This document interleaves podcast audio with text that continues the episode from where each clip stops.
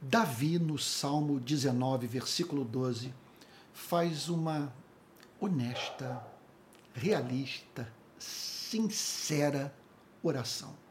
Impressionante a sua franqueza. Ele diz o seguinte: Senhor, quem há que possa discernir as suas próprias faltas? Absolve-me das que me são ocultas. O que Davi está dizendo? Que nossa vida, a dele, a sua, a minha, é caracterizada por todo um histórico de equívocos, de erros, de iniquidades que praticamos e que tentamos ocultar de nós mesmos. E isso em razão do fato, como muito bem nos alertou o pai da psicanálise Sigmund Freud, de nós termos criado, isso é inerente à natureza humana, no decorrer, no decurso das nossas vidas, sabe? o que se encontra em processo de constante aperfeiçoamento, os mecanismos de proteção do ego. Nós trabalhamos duro para não sermos confrontados pela verdade, para que não tenhamos que admitir erro e reconhecer que há uma parcela de participação nossa no sofrimento experimentado por seres humanos. Meu Deus. Por isso, Jeremias, no capítulo 2 do seu livro, no verso 23, chama Israel para essa introspecção, para este autoexame, para essa análise da sua vida pregressa. Ele diz o seguinte: como é que você pode dizer não, não estou manchada nem fui atrás dos ba baalins? Com isso, o profeta está confrontando a nação com a seguinte pergunta: Como que você pode dizer que não há mancha na sua vida? Que não há aquilo que o contaminou, que tornou, portanto, a sua relação com Deus inviável. Como que você pode dizer, portanto, que o pecado não deixou a sua marca em seu coração? E Jeremias prossegue declarando: Veja os seus rastros no vale e reconheça o que você fez. Então, com isso, Jeremias está dizendo o seguinte: você, vocês praticaram idolatria, vocês prestaram culto aos Baalins. E há evidência dessa prática, porque vocês deixaram, diz Jeremias, rastros no vale. Portanto, reconheça o que você fez. Eu diria que nós cristãos, nesse sentido, deveríamos ser os seres humanos mais propensos a se abrirem para a verdade, reconhecerem esses mecanismos de proteção do ego e assim os repudiarmos naquilo que esses mecanismos nos impedem de ter contato com a verdade sobre nós mesmos. Ainda que essa verdade nos fira, nos machuque, nos faça reconhecer o que abominamos reconhecer. Que fizemos aquilo que não poderíamos ter feito. E não porque tenhamos uma, uma consciência é, escrupulosa demais, não porque tenhamos desenvolvido um comportamento mórbido. Não. Sabe? Há coisas que nós fizemos que são objetivamente pecaminosas, que não devem fazer parte da vida de nenhum ser humano. E é racional, é razoável, faz sentido tratar do tema do pecado nesses termos. Senão, nós vamos ter que tolerar uns nos outros aquilo que temos de pior e que inviabiliza a nossa própria existência em sociedade. E por que, que eu digo que nós cristãos deveríamos, nesse sentido, ser as pessoas mais abertas para, esse, para essa confrontação? mais propensas a removerem do ego essa blindagem, a fim de que sejamos confrontados com a verdade, com a verdade que machuca, que faz chorar, mas liberta. Por quê? Porque você e eu estamos ancorados no amor eterno. Nós somos amados de fato por aquele que se afeiçoou por nós, apesar das nossas deformidades morais. O nome disso em teologia é graça, é amor por aqueles que não são dignos do amor. Esse amor nos é revelado nas Sagradas Escrituras como eterno, como anterior à criação desse planeta.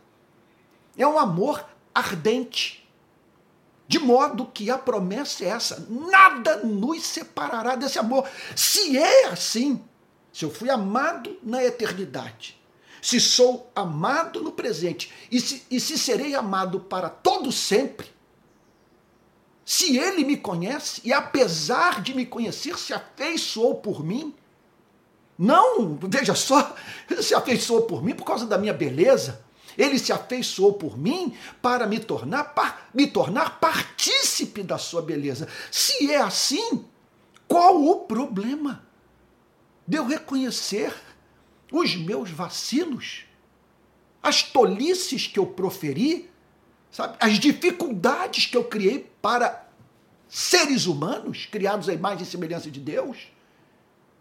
E as áreas da minha vida nas quais eu não revelo o amor que deveria manifestar pelo meu Criador, que veio a se tornar o meu redentor. Então, nós temos subsídios, eu diria espirituais, racionais, emocionais, para não incorrermos nessa iniquidade descrita por Jeremias. Como se não bastasse a idolatria, a mancha, a corrupção, o povo não se dava conta do pecado que havia cometido, a ponto de Jeremias dizer o seguinte: Veja os seus rastros no vale e reconheça o que você fez. Observe as marcas deixadas pela sua conduta. E aí nós poderíamos aplicar isso é, é, na relação com os nossos irmãos na fé, que foram marcados por condutas nossas ou inapropriadas, ou injustas, ou egoístas. Nós poderíamos pensar, portanto, na nossa relação com a igreja, com a instituição em si, com aquilo que fizemos e que a prejudicou. Nós poderíamos pensar na nossa relação com a família, os rastros que deixamos, é, no nosso relacionamento com aqueles que dividem conosco o mesmo teto. Meu Deus, nós poderíamos também pensar nas marcas que nós deixamos na nossa relação com o próprio Deus. E olharmos para trás, ao fazermos essa avaliação da nossa vida pregressa, oh meu Deus, chegarmos à conclusão que nós não amamos como deveríamos amá-lo, que nós não buscamos na extensão em que deveríamos buscar. Que não temos demonstrado o interesse que deveríamos demonstrar por conhecê-lo e conhecê-lo para o amar, a fim de servi-lo para a glória do seu nome, como nós cristãos costumamos dizer. Faça uma análise dos seus rastros Olha, isso não precisa é, se transformar num exercício mórbido, sabe, numa busca deliberada por aquilo que vai torná-lo infeliz. Não. O ponto de partida, o fundamento racional de uma busca como essa é a verdade. Conhecer a verdade sobre sua vida, sobre o seu passado, a fim de que você possa experimentar o que Jesus declarou no Sermão da Montanha. Bem-aventurados os humildes de espírito, porque deles é o reino dos céus. Isso é humildade. Se olhar para esses rastros e lamentar por eles. Em conexão a isso, o Senhor Jesus declara: Bem-aventurados os que choram. É a segunda bem-aventurança, porque serão consolados.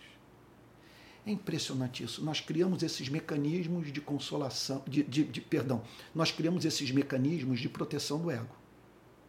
E assim, portanto, nos eximimos de toda responsabilidade. Consequentemente, de todo sentimento de culpa.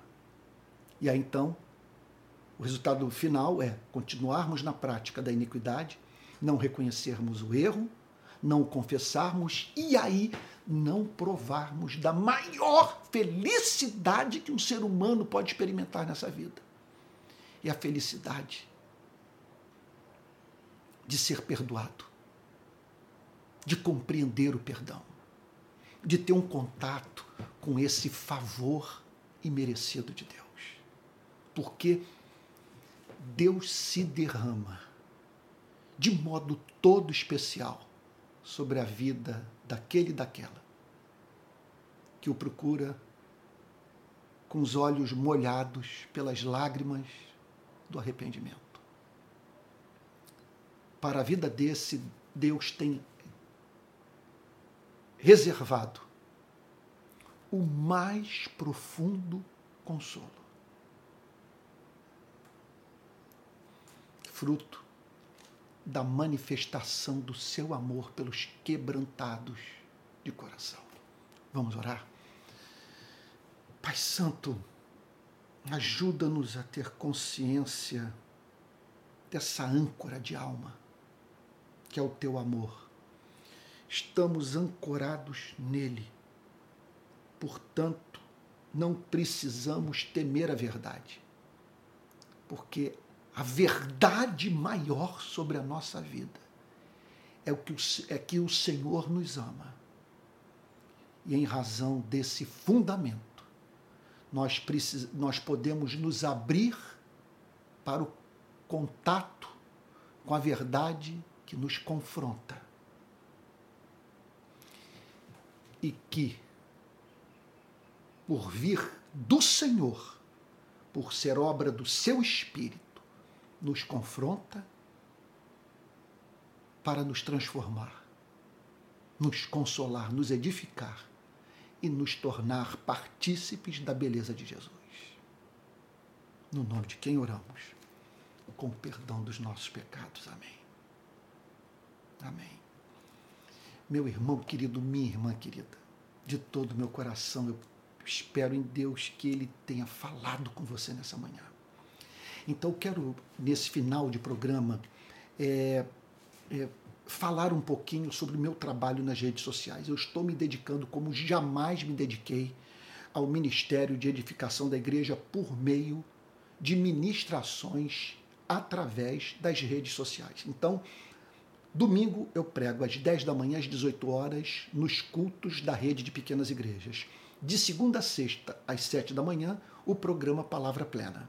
E às 18 horas, o curso de teologia. Cada dia, quer dizer, de segunda a sexta, é, é dedicado a um tema teológico. Segunda-feira, a relação da teologia com a filosofia. Na terça-feira, a teologia propriamente dita. Na quarta-feira, teologia e política. Quinta-feira, história do cristianismo. E sexta-feira, um curso de liderança tá bom? Então tem alguns pedidos ali fazer. Em primeiro lugar, divulgar esse trabalho, me ajudar. Há barreiras a gente que não está interessada em ver esse material alcançar a igreja. Vai fazer, vai botar muita gente para pensar. E consequentemente, querer a reforma da igreja brasileira. Sabe? Outra coisa que eu peço é que você me sustente na ponta. Eu tô, hoje eu estou vivendo disso. E montei um instituto que precisa de recursos para alcançar na mais ampla extensão possível a comunidade evangélica brasileira. Então, caso você queira ajudar, você pode financeiramente, você pode dar, é, é, depositar o seu Pix nesse número, né, ou melhor, nesse endereço, palavraplena.gmail.com. Tá bom? Se você depositar, vai cair, portanto, nessa conta, palavraplena.gmail.com. Também você pode se tornar, tornar membro do meu canal. Tá bom? Fique com Jesus. Que Deus abençoe e o guarde até o próximo Palavra Plena.